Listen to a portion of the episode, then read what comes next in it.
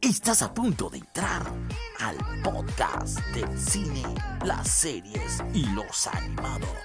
Cultura Pop 2021. Bienvenidos.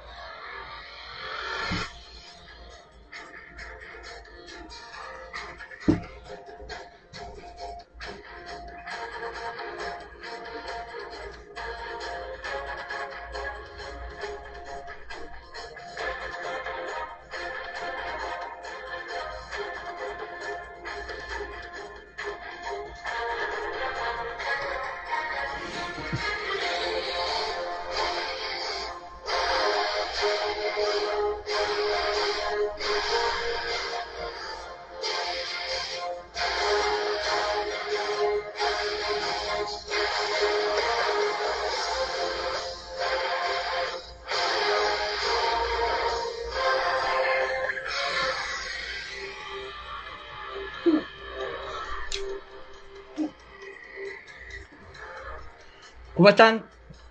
Déjame quitarme esto. Esta solamente el- el- la introducción. Ya que este es el personaje que podemos decir sacó adelante a Robert Downey Jr. Hoy lo vamos a estar haciendo con nuestro querido amigo E. Virita Git Fit, que ya está aquí. Quiero saber cómo se escucha, me pueden decir cómo se escucha. La música es solamente el tema de introducción, ya solamente ya después lo quito. A saludar. Y déjame. Virita, mándame la. la mándame la, la invitación para entonces agregarte de una vez. Saludos, locos por el cine. Saludos, Lucas Gibson. Saludos, mi querido amigo fanático. Gracias a todos. Hoy vamos a estar hablando de la vida de Robert Downey Jr. Lo quisimos hacer con este tema de introducción porque como sabemos, vuelvo y repito, este ha sido el personaje que ha marcado a este actor, que ha tenido sus altas y bajas. ¿Cómo se escucha?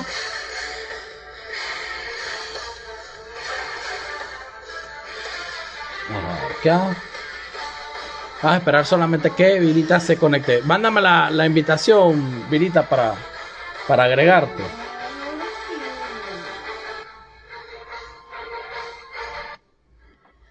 Vamos acá.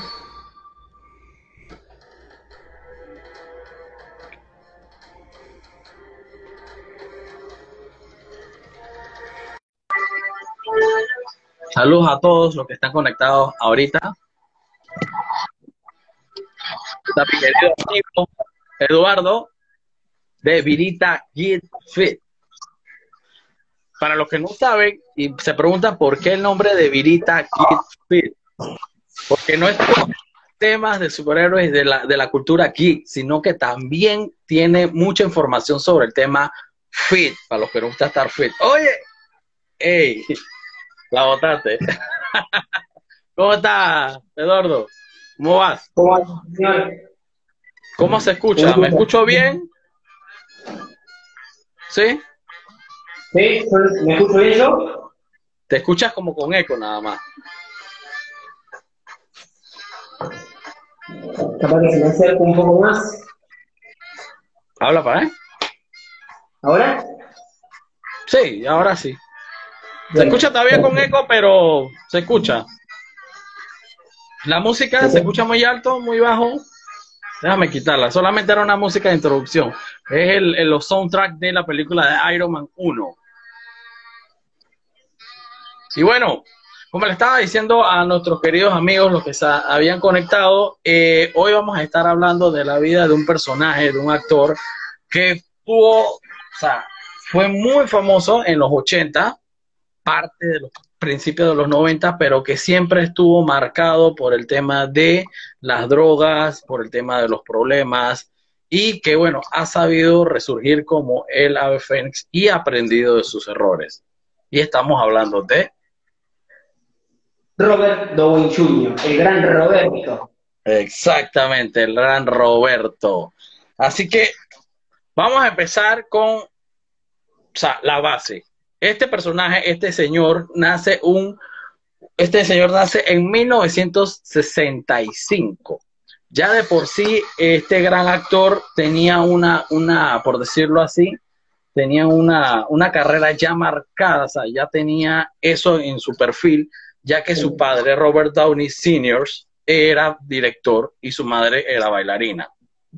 Así que ya él tenía marcado este tema de, la, de las actuaciones y de estar en este mundo de, de Hollywood. Mirá, yo estoy buscando la misma semana que nació Robert Downey Jr., un día después, en Ajá. Estados Unidos, montaron una bomba nuclear, una bomba atómica, perdón, en Nevada. Y un día después, el 6 de abril, tiraron un satélite al espacio. Yo creo que de todas las cosas que pasaron esa semana, nada le dio tantos cambios a Estados Unidos como Robert Downey Jr. Exactamente. ¿Quién lo iba a decir, verdad? Exactamente. Y bueno, hay que decirlo. Este señor, eh, sus primeras películas, su primera película fue trabajando con su papá, porque como sabíamos, él, el papá era director, y lo puso a trabajar en una película que se llamaba Pound. Pound es una película de 1970. Esta película eh, era de unos animales, o sea, tipo doméstico, pero eran representados como humanos. Y donde él sale, sale un pequeño Robert Downey Jr. de cinco años haciendo el papel de un perrito.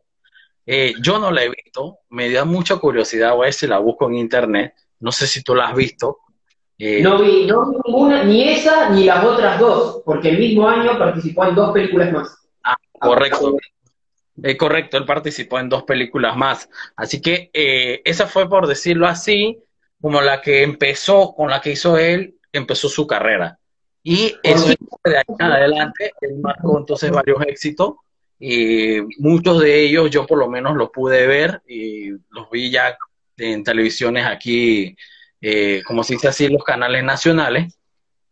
Y, pero sí ya venía entonces con ese tema de la drogadicción desde los seis años.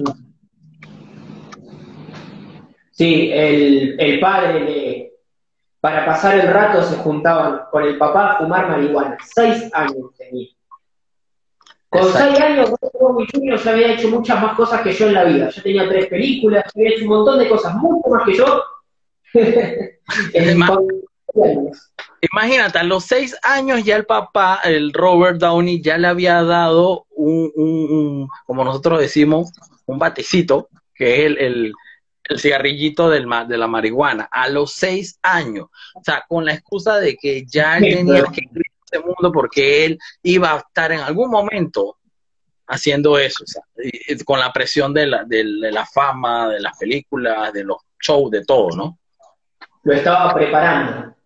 disque preparando. Pero entonces, eh, yo no sé de qué manera, por qué hizo eso. Es como un caso relacionado con el tema de, de- del artista este mexicano, que realmente no es mexicano, sino que es español, que es el famoso Luis Miguel, que también el papá lo llevó a ese tema de las drogadicciones, ¿no? Ese es otro tema, pero El, el- el padre ya estaba bastante metido con el tema.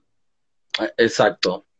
El padre ya venía bastante metido en el tema droga y en el tema mujeres, aunque estaba casado, pero venía Es- metido en el tema Y, y, bueno, se ve que lo quiso meter al hijo. Exactamente. Hoy un saludo para nuestro querido amigo Lucas Gibson, que siempre está con nosotros aquí en, los en los en los live Saludos. que hacemos. Saludos, mi amigo. Así que bueno, eh, hay que destacar que en, su, en la década de los 80 fue el, la época dorada para él. Como él era un, un adolescente muy cotizado, en ese tiempo él, él era, era muy bien visto por las mujeres, eh, por su carácter, su forma de actuar y parte de su, y claro, su físico, ¿no? Eh, Aparte, a, a los 10 años, cuando cumplió 10, ya enseguida se ve que vieron que tenía potencial y la madre lo manda a Inglaterra a que aprenda ballet para que se estilice. Así que exacto. ya después, cuando viene, viene hecho un señor inglés. Exactamente. Pues sí, Y es verdad lo que tú dices, ya lo estaban preparando, ya ellos sabían lo que él, o sea, veían a Robert como una minita de oro, que pero yo digo que ese es el error que hicieron, porque al, al explotarlo tanto hicieron, o sea, que este hombre haya pasado lo que haya pasado por tantas décadas. Y bueno, una de las películas que yo, por lo, personal, yo recuerdo, eh, pero no sabía sinceramente que él participaba, era esa película de los 80 que se llamaba Ciencia Loca. Yo no sé si tú la llegaste. Tú, tú y yo tenemos casi la misma, casi estamos ahí mismo en el rango de las edades. No sé si tú la llegaste a ver. No, yo esa no la llegué a mirar. Yo soy del 91. Pero esa película la daban mucho en los canales, en los canales nacionales, ¿no? Es que era una Pues- película de dos muchachos nerds que hicieron dizque, una, una mujer por computadora para que los ayudara a, a- a conquistar chicas. No sé si recuerdas esa película. La haya visto, pero no la tengo en la memoria. Son películas que voy a tener que ir anotando. Bueno, acá, acá sí fue, fue bien, bien famosa esa, esa película. Era muy común verla los domingos, cuando daban los, los domingos daban sus par de películas de caseras para que la gente las viera con, en familia. Así que esa es una de las películas que lo marcaron a él, eh, que lo, lo, lo levantaron, ¿no? Y este, básicamente eso fue su, su, su carrera, ¿no? Fue sus películas. Eso fue cuando Ah. llegó de Inglaterra. Dice mi amigo Ángel, creo haberla visto que se enamoraba de ella. Sí, correcto. O sea, uno de ellos, sinceramente no sé cuál de los dos es, creo que era Robert, se enamoraba de ella al final, pero ella, como era un, un sistema de, de computadora, ella al final se iba, ¿no? Pero porque ella llegó a ser física y todo. O sea, es, es una película que, que tiene muchos años, pero tiene su parte. ¿Ah? muy avanzada para los 80 esa película. Básicamente sí, o sea, la idea, la idea estaba, la idea era muy buena, es bien entretenida, es graciosa, pero yo lo sinceramente, eh, eh, Eduardo, yo no sabía que él participa en esa, en esa película, para que tú sepas, para que uno se da cuenta que cuando uno va leyendo y va después viendo la carrera de los actores, uno se da cuenta que "Ey, este actor salió en esta película. Es como, la película que, que conoce a Sarah Jessica Parker esa, que después se casan ellos. Bueno, ellos no, se- ellos no se llegaron a casar, ellos fueron como noviazgo con Ah, Sarah Jessica fue- Parker. Ajá. Pero lo que te quería decir es que hay actores que después que tú lo ves y tú vuelvas a ver una película, ya sea en, por Netflix o la llegas a ver en, en donde sea, y tú ves a ese actor joven, entonces, ¿qué? Él participó. Un ejemplo es Johnny Depp, que participó en la película Pesadilla, que es donde sale Freddy Krueger. Él salió, es un joven Johnny Depp, y él salió en esa película, ¿no? No duró mucho en la película, básicamente. ¿Ah? Tiene una hermosa muerte en la cama. Exactamente. Y es ahí, por lo menos, Halle Berry, que salió en Screen 1, también, joven Halle Berry, que fue la que contestaba el teléfono en la película, al principio Sí. de la escena. Ella es, imagínate ahora la carrera que ha tenido esta mujer. Pero bueno, todas estas chicas empiezan así. O sea, todos estos actores empiezan con papeles chicos. Eh, dice Ángel, muerte húmeda, creo. sí, el tema, el de la cama, exactamente. Así que eh, eh, básicamente es eso el tema entonces con este gran actor que a pesar de que hacía buenas películas, estaba mermado en el tema de las drogas y, Siempre, la- siempre, y de la... ahí. Era muy era polémico, pero como que todavía no había estallado la polémica como pasó más adelante, que después lo vamos a hablar, ¿no? Ujú. Pero siempre era como que hacía cosas bien, la crítica lo amaba, porque cada cosa que él hacía, la crítica lo amaba, lo adoraba. Pero eh, cuando no estaba en la boca de la crítica, estaba en la boca mediática, porque vivía mandando cagadas, podríamos decir. Y es, es lo que él comentaba en una vuelta en una entrevista que le hizo eh, Oprah Winfield, de que él quería la fama que estaba teniendo eh, cuando estaba joven, pero la fama buena, no la fama mala, que era la fama Claro. de que salía en los, en los, en la- en los noticieros, salía en los programas de, de farándula, pero salía de forma negativa, no Claro. como ahora, que, sal- que sale de la forma de que, por ejemplo, tú ves una noticia de Robert Downey Jr. y te sale uno de los mejores actores pagados, o sea, en el entonces, eso es lo que yo me refiero y era lo que él decía. Él quería resaltar de esa manera, porque hay que aceptarlo, él es muy buen actor. Él ha tenido Sí. muchos papeles. Sí, exactamente. que era, como que ahora él ya se, se- sigue siendo buen actor, a mí me encanta, pero él ya sentó su base. Sí, Él, vos lo que haga ahora, la gente lo va a ver. Será, será lo mejor, será lo peor, pero la gente lo va a ver. sí es, es un, un actor cotizado. Ya no se esfuerza tanto como cuando era joven. Cuando era joven, se notaba la actuación. Era Exacto.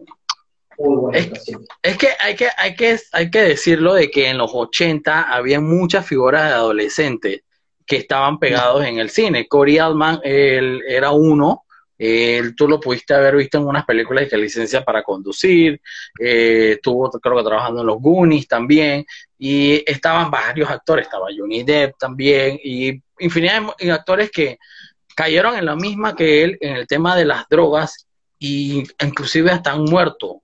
Eh, por ejemplo, el de la licencia para conducir, eh, no me recuerdo ahorita el nombre, el principal, él se suicidó en los 90, drogas también, y todos han pasado por esta etapa, ¿no? Unos han sabido Claro, salir, otros no. Saludos a Cinema Pop Venezuela, mi amigo, saludos y gracias. Un saludo desde Argentina, con mi amigo Eduardo, y Pablo desde acá, desde Panamá. Saludos. Ajá, Me veo al revés en la cámara. sí, sí. Eh, bueno, después de que hace todas esas películas, tiene suerte, se ve, bueno, también tiene buenos contactos porque cuando los padres se separan, él obvio que se va a vivir con el papá. Todos sabemos que la- el estilo de vida que él quería llevar era el que tenía el padre, así que se va a vivir con el padre, cuando los padres se separan. Y bueno, contactos más, contactos menos, lo contratan de Saturday Night Live, que es en ese momento, va, eh, hasta el día de hoy es un programa de comedia que existe. Acá en Argentina no es muy popular, pero yo sé que en Estados Unidos, por lo menos en ese momento, no sé ahora, era uno de los mejores programas que había de comedia. Eran sketches de comedia que se filmaban en vivo. Sí, no, es que todavía, es, ese, es un, ese es un programa cuna de muchos actores de comedia. Eh, Jim Carrey, Will Ferrell, eh, un montón de actores, un montón de actores. Es más, hoy en día ese programa lo conduce Chris Pratt, que es Star-Lord. imagínate. Yo estoy bien desconectado de ese programa. Yo lo intenté ver eh, una vez. ¿Qué tal, Geek Boy? Ok, Yo. Saludos. No te vayas, dice que nada más pasa a saludarnos. No te vayas, quédate un ratito. Oye, como seguíamos, Saturday Night Live es un, un programa ícono que tiene muchos años, tiene prácticamente 40 años. Ese, ese programa está desde los años 70. Ahí hemos visto infinidad de actores que han salido de ese programa. eh, que si te menciono, es mentira que me lo sé todos, pero por lo menos te puedo comentar los que me acuerdo. Tengo otros en la mente, pero no me acuerdo los nombres. Pero eh, básicamente en este programa, él participó en este programa y lamentablemente él es- está escogido como el peor actor de esa serie de los 40 años que lleva ese programa. De 144 actores que han participado de esa serie, de ese programa, que han sido malos, él ha sido un número uno. Dice que ese año fue fatal. Eh, fue en, en todos estos 40 años, ese año de Saturday Night fue el peor. Con decir que votaron a todo el personal de ese programa después de esa temporada por la mala actuación y el pésimo rating que tuvieron ellos en ese, en ese programa. Mirá, acá tengo algunos de los actores. ¿Te Ajá. los digo? Sí, sí, sí. rápido. Cuéntanos lo que sepan nuestros amigos. Eddie Steve Murphy. Martin, Steve Martin, exacto. Steve Fallon, Will Ferrell, Tina Fey, Chris Rock, Bill Murray, Ben Stiller, Adam Sandler y una lista gigante más que ahí encontré algunos que más o menos los conocemos y otros que no son tan conocidos. Bastante. Ahí, ahí, eh, este, el, que nos, nos, deleitó con Cazafantasmas, el, este, ah, oh, se me escapa el nombre. ¿Ah? Bill Murray. Bill Murray.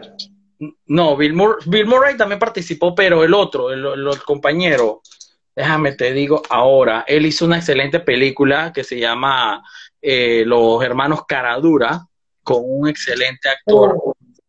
Eh, que él ya falleció. Eh, estamos hablando de, espérate, déjame buscártelo ahorita que se me está escapando el nombre. que este, él fue el, el, que sentó las bases para ese programa. Él falleció eh, te digo ahorita, eh, ajá, aquí está, te digo, te digo, te digo, te digo. Hola. Ajá, Dan Aykroyd, que fue el que participó en, también en Los Cazafantasmas, y eh, el que ya, como te digo, ya él falleció hace un par de años, pero también fue el que sentó la base de ese programa, Joe Belushi. Ah, Joe Belushi. y es por ese programa pasado, pero bueno, para seguir entonces en el carril de nuestro actor que estamos hablando el día de hoy, y siguiendo... se va. Sí, porque si no nos vamos, porque sería bueno que hiciéramos un, ahora que estamos aquí hablando, que hiciéramos un, un live también de ese programa, que ese programa tiene mucha historia. Hola, fanático. ¿Qué te parece? yo sé que ese programa existió, yo sé que ese programa es uno de los más vistos y tiene una de las mejores historias de Estados Unidos, pero nunca vi un programa de eso entero. Siempre he visto en internet algún que otro sketch suelto, el iba Jim Carrey a hacer monólogo cuando todavía creo que no había hecho ni la máscara. Sí. He visto esas cosas, pero nunca me he sentado a ver un programa de eso, pero me imagino que sí. Si nos yo, ponemos a investigar. Yo básicamente sí lo veía, eh, lo veía, pero no lo entendía porque, tú sabes, ¿no? El humor, el humor de Estados Unidos a veces no es el mismo que el de Latinoamérica o el de Hispanoamérica. Saludos, Audrey, ¿cómo estás, Audrey? Un saludo. Oye, aquí estoy. Audrey es nuestra querida amiga, ella nuestro, ella fue la que me, me ayudó a conseguir el, el microfonito. Así que eh, gracias, Audrey. De verdad que funciona excelente. No sé cómo lo escucho, no sé cómo se escucha mi voz. Entonces se escucha así como de. Pues, tú sabes, Radio 24. No, pero bueno, sí. Ese era un paréntesis.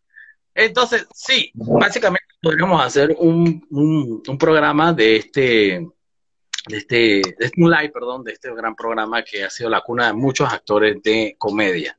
Así que bueno, como seguíamos con el tema de Robert Downey Jr., en 1998 nuestro querido actor eh, fue internado en una, en, una, en una clínica de antidrogas de, con la misma manager, Lori Rockin, fue la que lo metió, la, la que era la manager, pero... Te me, salteaste una cosa que quería decir. Dime, dime, dime estuvo a, esto de ganar el Oscar. Fue la vez que estuvo más cerca del Oscar. Cuando Repite, repite que no se escucha. ¿Cómo, cómo, cómo? ¿Ahora sí? Sí, sí. En el 92 estuvo a esto, así, de ganar el Oscar, cuando interpretó a Chaplin. Ah, sí, sí, sí, correcto. Sí, pero eh, exactamente, él ha tenido varios papeles y no ha logrado el Oscar, pero sí ha logrado Globos de Oro y, premios BAFTA. Pero sí, eh, como te decía, en, en, yo dije 1998. Sí. No, no, no, no, 1988. Ah, digo, se me saltó un montón de años. Sí, sí, sí, por eso, por eso me dijiste que se me adelantó y que, pero si 88 es antes que 92. No entiendo. no, en 1988, la que era la manager en ese momento, Lori Rackin, para poder salvarlo a él, sabiendo de que él tenía un gran, gran talento, lo internó en esta clínica, eh, la cual le funcionó en su momento, pero para que tú veas cómo, el, el, cómo era la gente agradecido, que al final que él salió la votó.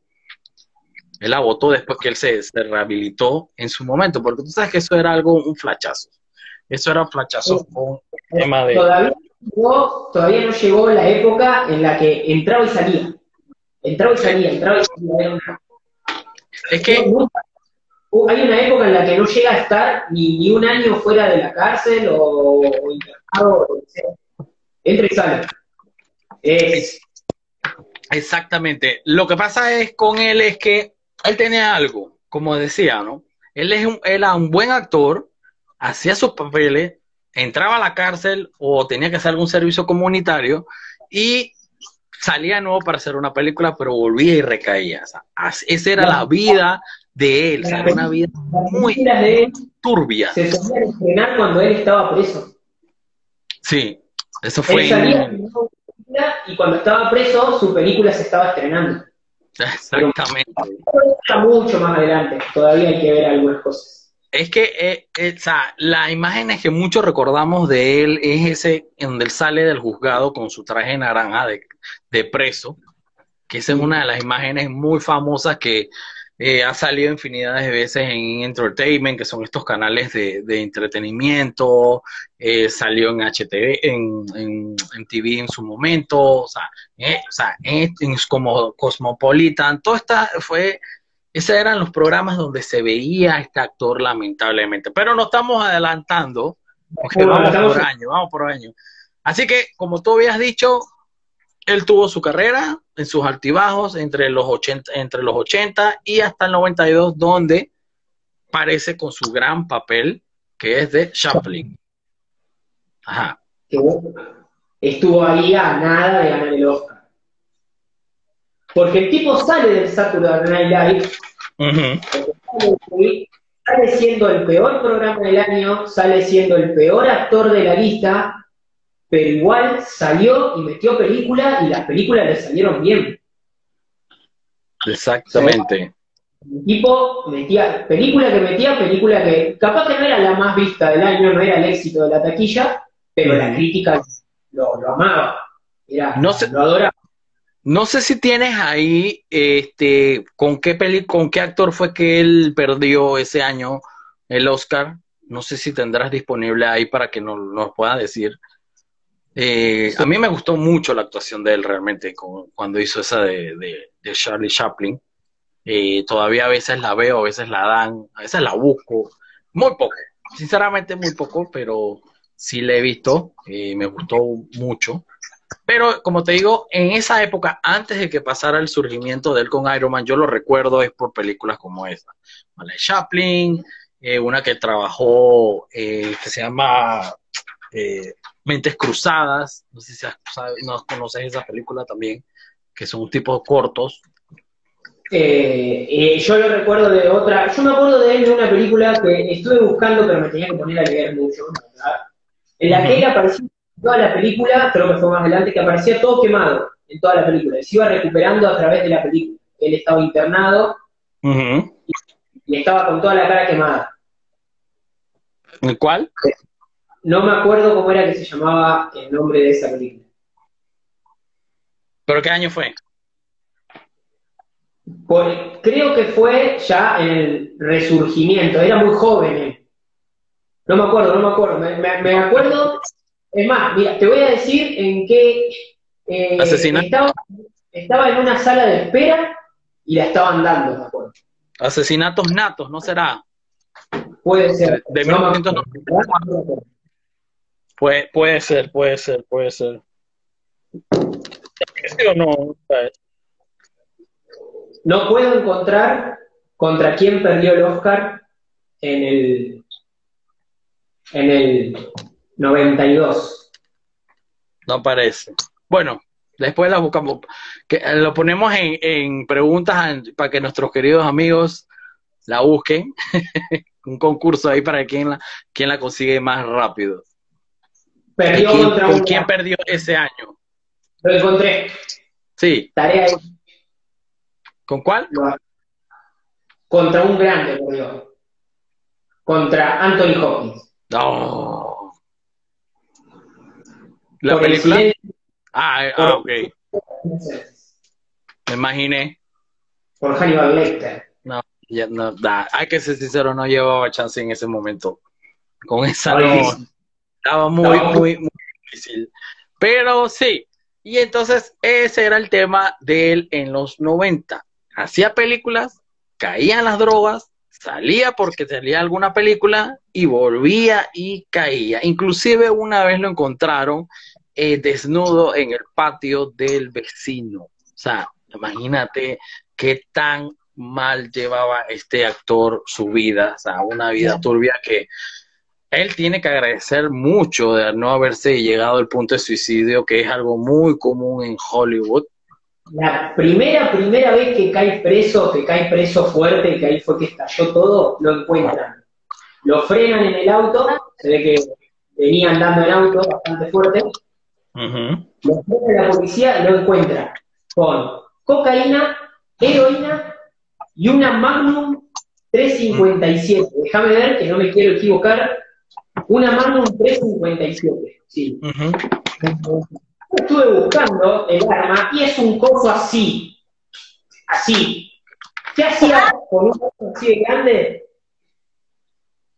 Pero es que, eh, o sea, a él lo agarraron básicamente no porque lo, o sea, sí, o sea, lo agarraron por lo que tenía, pero fue porque él iba a exceso de velocidad, o sea, Imagínate cuántas, o sea, lo que yo quiero, al punto que yo quiero llegar es que imagínate cuántas veces él no había cargado eso en sus, inclusive en sus viajes, su pistola, con sus drogas, pero en ese momento como había en exceso, me imagino que lo pararon por eso y ahí fue entonces donde descubrieron las cosas que lo llevó a este tema de la, de la cárcel, que iba a meter tres años. Tres años iba a meter. Pero, bueno, era Robert Downey Jr. y tuvo suerte. Pero mira la suerte de este, de este, este actor que nada más le dieron un año esa vuelta. Claro, esa vez lo encuentran con el revólver, lo meten preso, lo sueltan y al mes lo encuentran en el patio del vecino desnudo. Ajá, como había comentado. Los, lo meten preso, lo sueltan de nuevo pero con libertad condicional y se tenía que hacer exámenes de droga. Todos los años, tres exámenes de droga. Creo que en una de esas falló, si no me equivoco. Pero bueno, es un poquito más adelante también. en, el, en el 97 no es que falló, sino que no se las quería hacer. Entonces va preso. Ahí es cuando empieza a ir preso un montón de veces porque cada vez que se tenía que hacer el examen de droga, no se lo quiere hacer. Entonces va preso. Va preso en el 97 y en el 99, ahí era cuando le querían dar tres años y le dieron uno. Uno. Una de las tantas veces. Él, él, hizo un comentario igualmente en el programa de Oprah eh, que él limpiaba bandejas de pizza por 8 centavos la hora. O sea, imagínate eso cuando él está en la cárcel y lo golpeaban, lo maltrataban, o sea, lo trataban mal.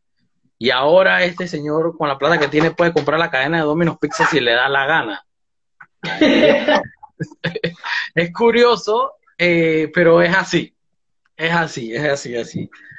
No sé si quieres que le contemos a los, a, la, a, la, a los que nos están viendo su, básicamente sus cuántos hijos tiene, su, las esposas que tuvo y la que tiene. Por lo menos ya sabemos que él tuvo un romance, un noviazgo con Sarah Jessica Parker. El que se pregunta quién es Sarah Jessica Parker, esta fue la principal en la, en la serie de, de Sex and the City.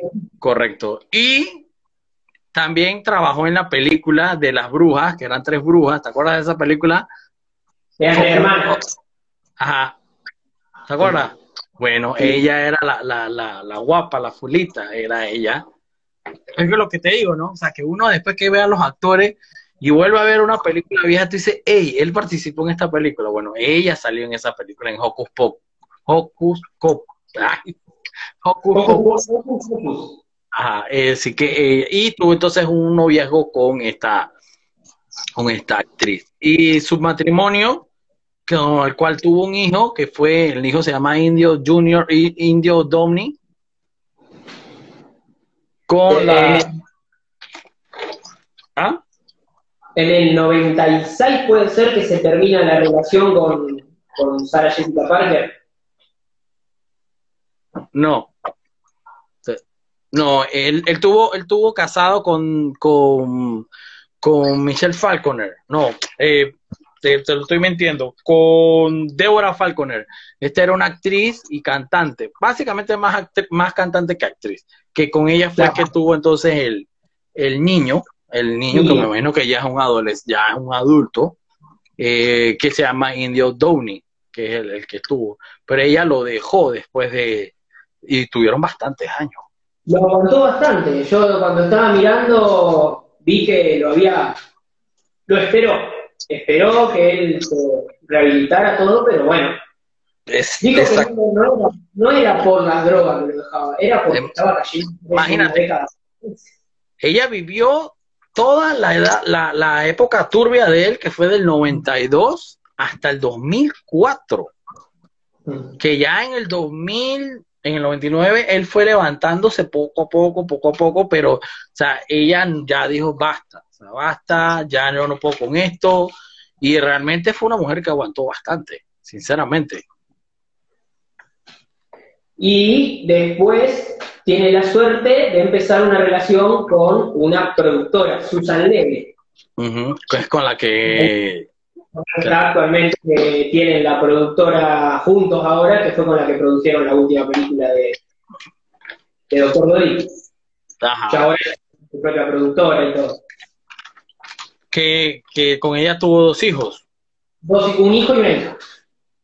¿Cómo? Un hijo Sí, sí. y una hija. Ajá, un hijo y una hija, correctamente. Exactamente. Y bueno, después de todo esto turbio que él, él tuvo, el tema de la, de la cárcel, el tema de, la, de las drogas, viene el, sur- el resurgimiento, como decimos, el ave fénix. Y su Tiene época fue, su época Tiene fue, la suerte que no todos tenemos. Tiene a mejor amigo a Mel Gibson. Exactamente. Él, él hizo un comentario y es muy, muy, muy destacado que uno de los pocos actores y una de las pocas productoras que le dio la mano fue Mel Gibson. Mel Gibson le dio la mano y Johnny Depp, que como sabemos ellos son amigos de muchos años, como, como te digo que éramos desde que estaban, éramos, óyeme a mí, desde que eran jóvenes eh, y ellos fueron los que le dieron. Si hay un amigo que no tenés que tener para salir de las drogas, es Johnny Depp. ¿Perdón? Si vos querés salir de las drogas, hay una persona que no tenés que tener de amiga. Y es a Johnny Depp, por lo menos en su juventud. Exactamente. Juntos hicieron desastres. Exactamente, imagínate ellos dos y bueno, eh, yo no, yo creo que él ya debe estar limpio. Yo sinceramente no sé, pero yo creo que sí, que él ya está limpio, pero el que sabemos que no está limpio es Johnny Depp, que también es un gran, gran actor, excelente actor, pero sabemos que él sí todavía tiene su tema de alcoholismo y sí tiene su tema de, de drogas, pero leve, recordemos el caso que él tiene ahorita con Amber, que eso es que es esposa por el tema de lo de que la golpeaba, que al final se decía que no, que era una era era era Es- eh, falsos testimonios por parte de ella y bueno, ese es otro caso, ese es otro tema, ese es otro tema, pero lo que yo pude averiguar es que él le estaba dando el apoyo a Johnny Depp aunque no lo saquen en la, en la televisión, porque ya ese es otro tema que se maneja, tú sabes, ¿no? Ya de más, exactamente.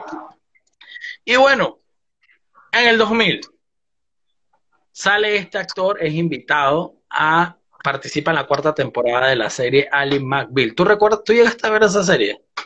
Llegué a ver algunos capítulos de Ali McBeal. Todavía, para la gente, si lo ven, gente que no es, que es del 2000 en adelante, antes para ver la serie había que esperarlas por semana. No, no era que Netflix te ponía la serie por capítulo.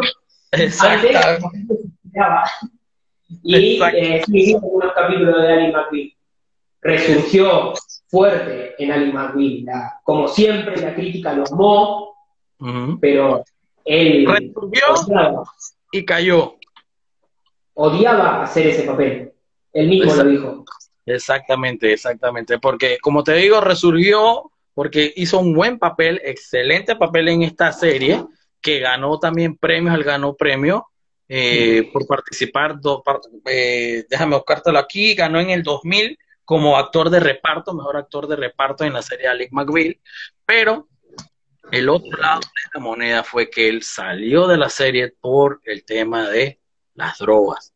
A pesar de que él tenía, él tenía acuerdos, tenía restricciones, él volvió a caer por este tema de las drogas y salió entonces de este, de este, ¿cómo se llama? De, de, esta, de, esta, de esta serie que tuvo muchos años en el aire. Y yo la veía, yo la veía, me acuerdo que yo la veía, yo estaba más niño, yo estaba, que más niño, yo estaba niño, yo la veía con mi mamá. Era una serie divertida, me gustaba por el tema de los efectos especiales, porque recordemos que en esta serie ella era una abogada y solterona, con muchos problemas en la cabeza, pero me gustaba porque los problemas ella los enfocaba de forma, de manera física. O sea, en el programa tú veías lo que pasaba, lo que ella se imaginaba, ¿no? Que si se imaginaba que alguien se veía. Y bueno, eh, Robert participó y fue muy, un punto muy importante en esta, en esta, en esta serie. Pero yo creo que me adelanté.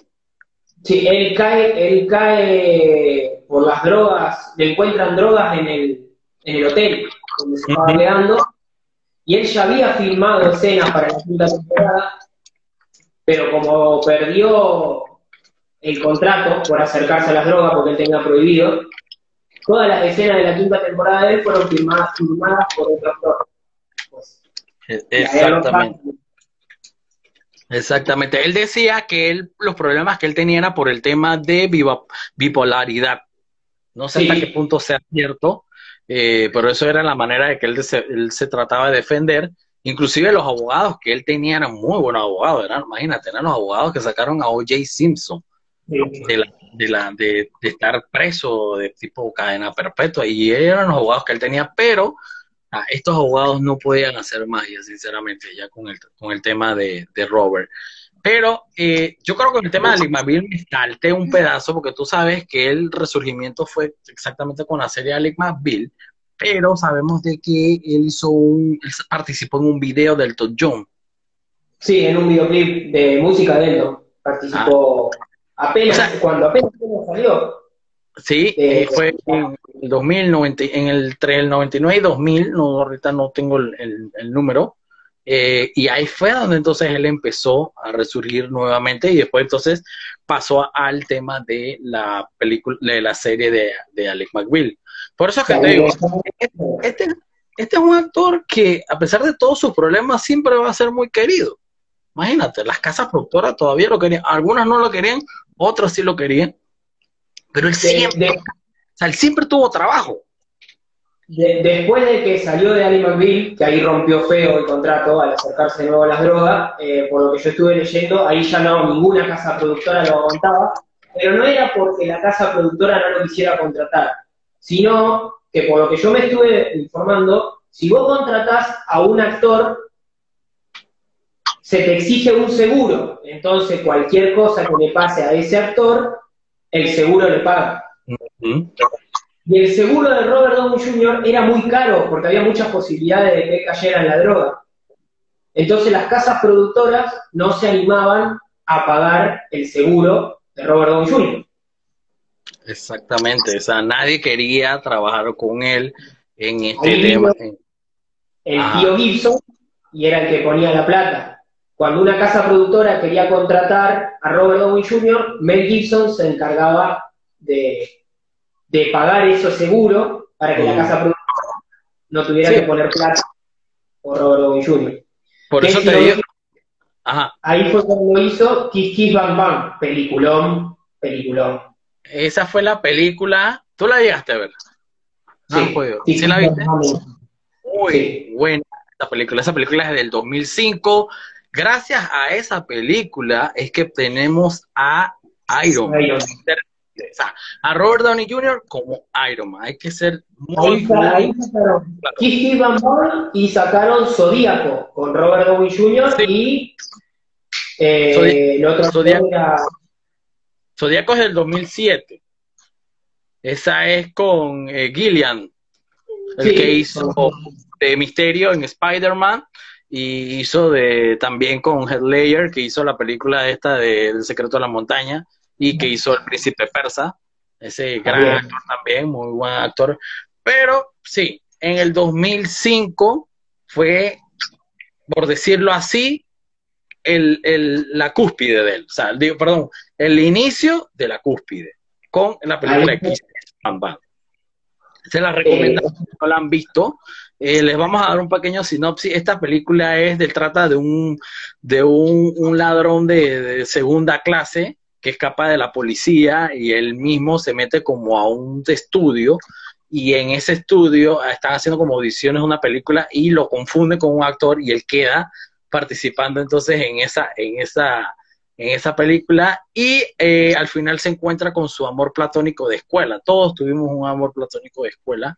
eh, así que eh, ahí eh, esa- él era como el él estaba como el friendzone, ¿te acuerdas de- de- de Y él, él tiene que hacer de policía, eh, puede escribir kiss, kiss, bang, bang, entre besos y tiros, sería en castellano. de besos, o sea, K-I-S-S, K-I-S-S, bang, bang, de golpe, y así se llama. Muy buena, es muy graciosa, o sea, tiene su comedia, tiene su acción y tiene su, su, su locurita. Porque aparte, él, o sea, entra, él es ladrón y sin querer queda en una película donde tiene que hacer de policía, entonces para que su papel salga bien, lo mandan con un policía de verdad a resolver un caso. Ahí es donde entonces se encuentra con el Batman Forever, que fue Val Kilmer. En esa película participa Val Kilmer como el loco detective privado que hace también un papel muy bueno. Eh, y entonces esa es la, la trama de la película. Hay tema de mafia, muy interesante. Y hay que destacar que de esta película, el director fue su primera producción. Ese, el director fue Shane Black, el de Iron Man 3. Ya sabemos por qué eh, lo llamaron para participar en Iron Man 3, ¿no? Shane Black, se, Shane Black fue el responsable de dar, como decir, el, la- decir, hey, este man, como decimos nosotros, es, necesita ser Iron Man. O sea, él es la persona que tú estás buscando para ser Iron Man. Es que Si él tiene tenemos que que Shane Black, Alguien ¿ah? si tenemos que llamar a alguien que fue rico para que, para que caiga y renazca, llamemos a alguien que fue rico para que caiga y renazca. Que cayó y renació. O sea, el- Tony Stark es Robert Downey Jr. con otro trabajo y nada más. Exacto, porque el que, Es lo mismo, es, es él con un traje de metal. exactamente, porque Iron Man, o sea, Tony Stark es Robert Downey Jr., pues sabemos que intenta, tanto como en los cómics, tanto como en, el, en las series animadas, siempre fue lo mismo. Fue un hombre que estuvo en la cima con mucho dinero y cayó y se volvió y se levantó. Entonces, eh, o sea, Robert nació para ese papel. Y Shane Black fue eh, básicamente el que le dio el empujón, el que ayudó con las productoras para que le dieran esa oportunidad, con igualmente que con Mel Gibson, ¿no? Igual ahí. estamos hablando, porque capaz que mucha gente ya lo conoció siendo Robert Downey Jr., o sea, estamos hablando de esta película, es del 2009, Cinco. ¿Cuál? 2005. Perdón, De- perdón, perdón. Kiss Kiss Bang Bang es de 2005. Ya entonces en No. el 2007, ajá, Iron Man. Iron Man es del 2009. Iron Man es del 2008. 2008, bien, estamos hablando de hace 12 años atrás. Hoy Marvel es una de las... Hoy Marvel saca una película y ya sabemos que va a ser éxito. Pero en ese Exacto. Por eso, por Eh, eso te digo que eh, su, su comienzo fue en el 2005. De ahí fue Sí. 2007 con Zodíaco. Tremenda película también. Muy buena esa película. Y saltó entonces, llegamos a la que es la que tenemos ahora, Iron Man, que fue la base de las películas de Marvel. O sea, hay que agradecerle mucho a eh, John Favreau, que fue el que la produjo, y a Kevin Black, que fue el que habló con John Favreau. El que no sabe, eh, Kevin Black, o sea, a- eh, Kevin Black, Shane Black, perdón, habló con, con, con John Favreau y habló con Kevin Feige. Le dijo, este es el hombre que, que ustedes necesitan para... Porque él no era la primera opción. No, eh... Ay, ¿quiénes eran la primera opción? Yo, no- eh, más, si no me equivoco, no sé si no estaba Nicolas Cage también entre uno de los primeros. que Sí. Kevin, Kevin Feige. Kevin Feige, que es el presidente de Marvel, fue el que, el, el- bueno, ahora creo que es ahora el todo, de todo Disney, si no me equivoco. Nicolas Cage fue uno de los que estaba para hacer Iron Man, si no me equivoco. Ajá, imagínate. Era- Y con el gran trabajo que hizo él en su película de Iron Man, eh, fue entonces que este, este actor fue muy, muy catalogado como uno de los mejores actores pagados. Pero hay que, hay, ahí hay un tema con la película de Iron Man. eh, y hablamos del tema de cuando él se come la hamburguesa. ¿Te acuerdas del tema de la hamburguesa? Cuando se come la Eh, hamburguesa, cuando él llega, que se come una hamburguesa de un Whopper, eh, esa referencia que él hizo en esa película básicamente es referencia a lo que le pasó en la vida real, que fue que él, según él comenta, tuvo una epifanía en un Burger King, eh, que ahí fue donde él dijo que fondo. ¿Te acuerdas? No, eso no lo sabía. Bueno, en la película Iron Man 1, después que él sale, que él lo rescatan, de, de- con, que lo habían rescatado de allá en el Medio Oriente, cuando él llega a hacer la, la que él, él va a dar la, la conferencia, que él se sienta abajo del, del escritorio, él abre una hamburguesa y se la come, un Whopper. Sí, sí, Bueno, sí, eso es una referencia a algo que le pasó en la vida real. Por eso que él dice que él está muy conectado con este personaje, porque él, él en un Burger King comiéndose una hamburguesa en la vida real, ahí fue donde él se dio cuenta, de- según él dice, que él tuvo una epifanía de que él ya había tocado fondo y necesitaba salir de esto. Que eso estamos hablando que fue en el 2004. Y de ahí entonces conocemos lo que él tiene en su gran, carre- su gran carrera de Iron Man, también que también participó en esa película muy pretty, como decimos nosotros, que se llama Tropic Thunder. Sí, muy buena. Esa, esa película le, le, le, le, le hizo también ganar, ganar premios. Con Ben Stiller era que él hacía esa película, que él Ajá. quería. eh, o sea, si no te dicen que es Robert Downey Jr., persona de color. Exactamente. Es lo curioso de esa serie. Esa serie también es, perdón, esa serie, esa película eh, o sea, muy, estuvo muy buena, es muy graciosa. Tiene su parte de acción, su parte seria, pero también tiene su humor, que es lo que lo caracteriza a Ben Stiller, ¿no? Y esa fue una de las películas también que le, le destacó a él. Eh, él ganó en el 2008 un premio BAFTA con esa película. Él venía de hacer Iron Man y Ben Stiller venía de hacer Una noche en el museo. Ajá. Los dos era taquilla asegurada. Exactamente, ellos estaban ahorita, en ese momento ellos estaban eh, levantándose, o sea, Ben Stiller siempre tuvo sus películas, pero La Noche del Museo es una de las películas que más nosotros recordamos de él.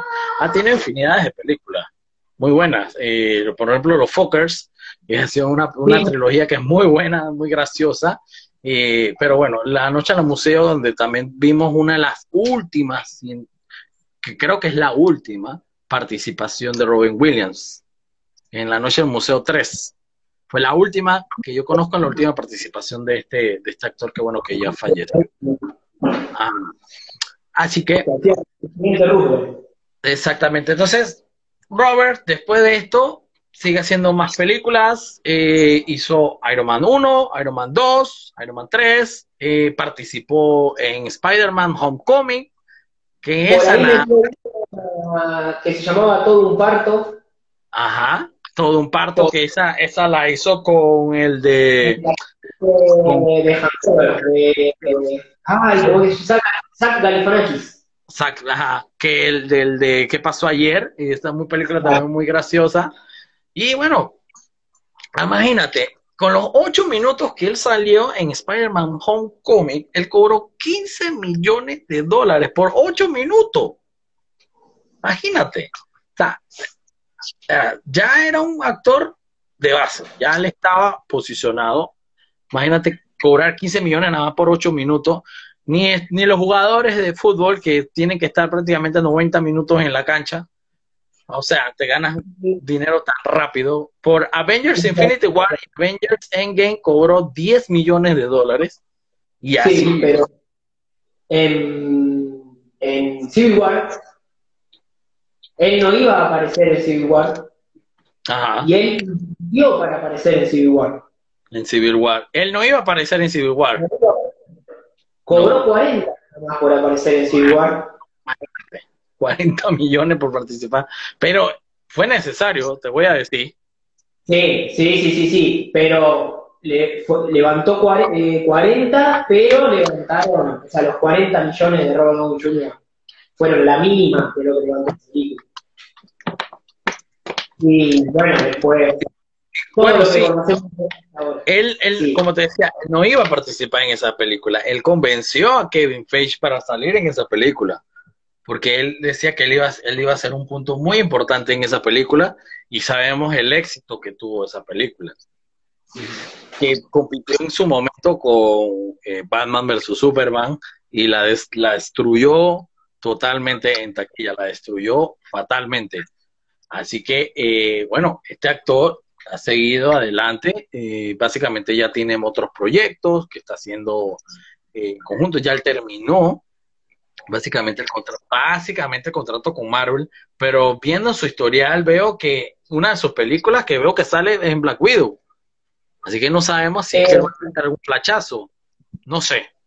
Puede que Y, sí. por lo- y después, bueno, están todos los rumores que se corren de, de que puede llegar a aparecer en forma de voz, de Ah, voz, sí. de- como ¿Sería? una inteligencia artificial, después de que puede aparecer en la serie de Disney Plus que se vienen atrasando y atrasando. O sea, posibilidades de que aparezcan hay. Sí. Yo digo que sí. Yo no creo Pero- que quieran inventar un, un- o sea, sacar un personaje tan importante así de la noche a la mañana sin darle algún tipo de referencia. Pero no, lo que pasa es que o muere siendo un héroe o sobrevive para convertirse en villano, dijo. Prefiero que se vaya haciendo lo que es y no... A mí, es- a mí, a mí me hubiera gustado ver una película eh, de Riri Williams, que el que no sabe quién es Riri Williams, es la que es una estudiante, en, según los cómics, que fue la que hizo- imitó el traje de Iron Man, que es la famosa Iron Hair. Sé que va a haber una serie de Iron Hair, eh, y me encantaría, me hubiera gustado que él hubiera salido como un tipo mentor. No sé, puede que Sí, salga. lo hicieron con Spider-Man. Él fue el mentor y va a ser el mentor por siempre de Spider-Man, que eso lo inventaron totalmente para el universo de Marvel, porque jamás visto en los cómics que Iron Man fuera el mentor de Spider-Man, nunca. No. O sea, en la, en la, Él tenía que ser el mentor de alguien antes de irse, y eligieron a Spider-Man. exacto. Y bueno, la, la actriz que hizo de la de, de Morgan también ella tiene muchas ganas de volver a participar en Iron Man, en otra película de Marvel, así que puede también, hay- o sea, hay tantas posibilidades de que él siga apareciendo que yo pienso que sí, que él va a aparecer en algún momento porque no creo que él vaya a salir así de la noche a la mañana. O sea, esperemos que no sea como el tema de Hugh Hackman, que bueno, que ya después que él cerró Wolverine, eh, cerró Logan, nada más lo vimos en un pequeño cameo que hizo con la película de Deadpool, ¿te acuerdas? Sí, que él, cuando- para el otro Deadpool, que sale él, eso fue un cameo, fue un rapidito, pero bueno, tuvimos el gusto de volverlo a ver a él en ese momento. Aunque Ryan Reynolds le ha, le ha insistido muchas veces que vuelva a participar, pero yo en lo personal pienso que Logan, o sea, que Hugh Hackman ya, o sea, ya, porque que se, que se haya ido como debe ser, en lo alto, y no como ya que todo cansado, todo viejo, o sea, Lo que pasa es que no es el mismo tipo. A Robert Downey Jr. lo pones con un saco, corbata y camisa. y Exactamente. Igual el traje, tú no lo vas a ver con musculatura porque lo que él lo hace fuerte es el traje. Claro, y Logan es otra cosa. Wolverine es un tipo grande que físicamente está bien y ya Hugh Jackman está grande para esas cosas. Exactamente. Exact- no vaya a ver este vaya a ofender. exactamente. Y bueno, lo último, lo último que pudimos saber de él en con tanto película fue la película Doctor Dolittle, que fue la adaptación no, no de la de los 90 con Eddie Murphy, sino con la original del 60, que yo no la he visto, eh, pero no me han dicho que no está muy, muy buena. Eh, para el tema de niños, dice que sí, que es muy graciosa, pero para los que la ven con otros ojos pensando que era iba a ser otro tipo de película, dice que no les gustó. Y eso es No, lo no la vi. sabe de esa. Yo no la he visto, eh, mi familia sí la vio, gustó. Es una película, es una película más. Sí, exacto. No tiene nada especial, nada. Aprovechar la fama del, del actor. Yo te Eh, digo, no, no perdió nada, no perdieron ni un peso, porque la produjo la dirigió la señora, la, la, la actuó él, así que prácticamente era todo para nada. ujú. Llevó a todos para que haga de- del perro y se llevó un par de actores ahí de Marvel para que hagan las voces de los animales. Exacto, Que a Carlos Johansen, que hacía la voz también de- del pato. exacto. Bueno, a sus amigos. Amigos, me quedan 15 segundos, señores. Eh, yo, me parte, me despido agradeciéndolos por haber participado en este live. Quedan 10 segundos y te los dejo. Hasta luego. Muchas gracias por participar.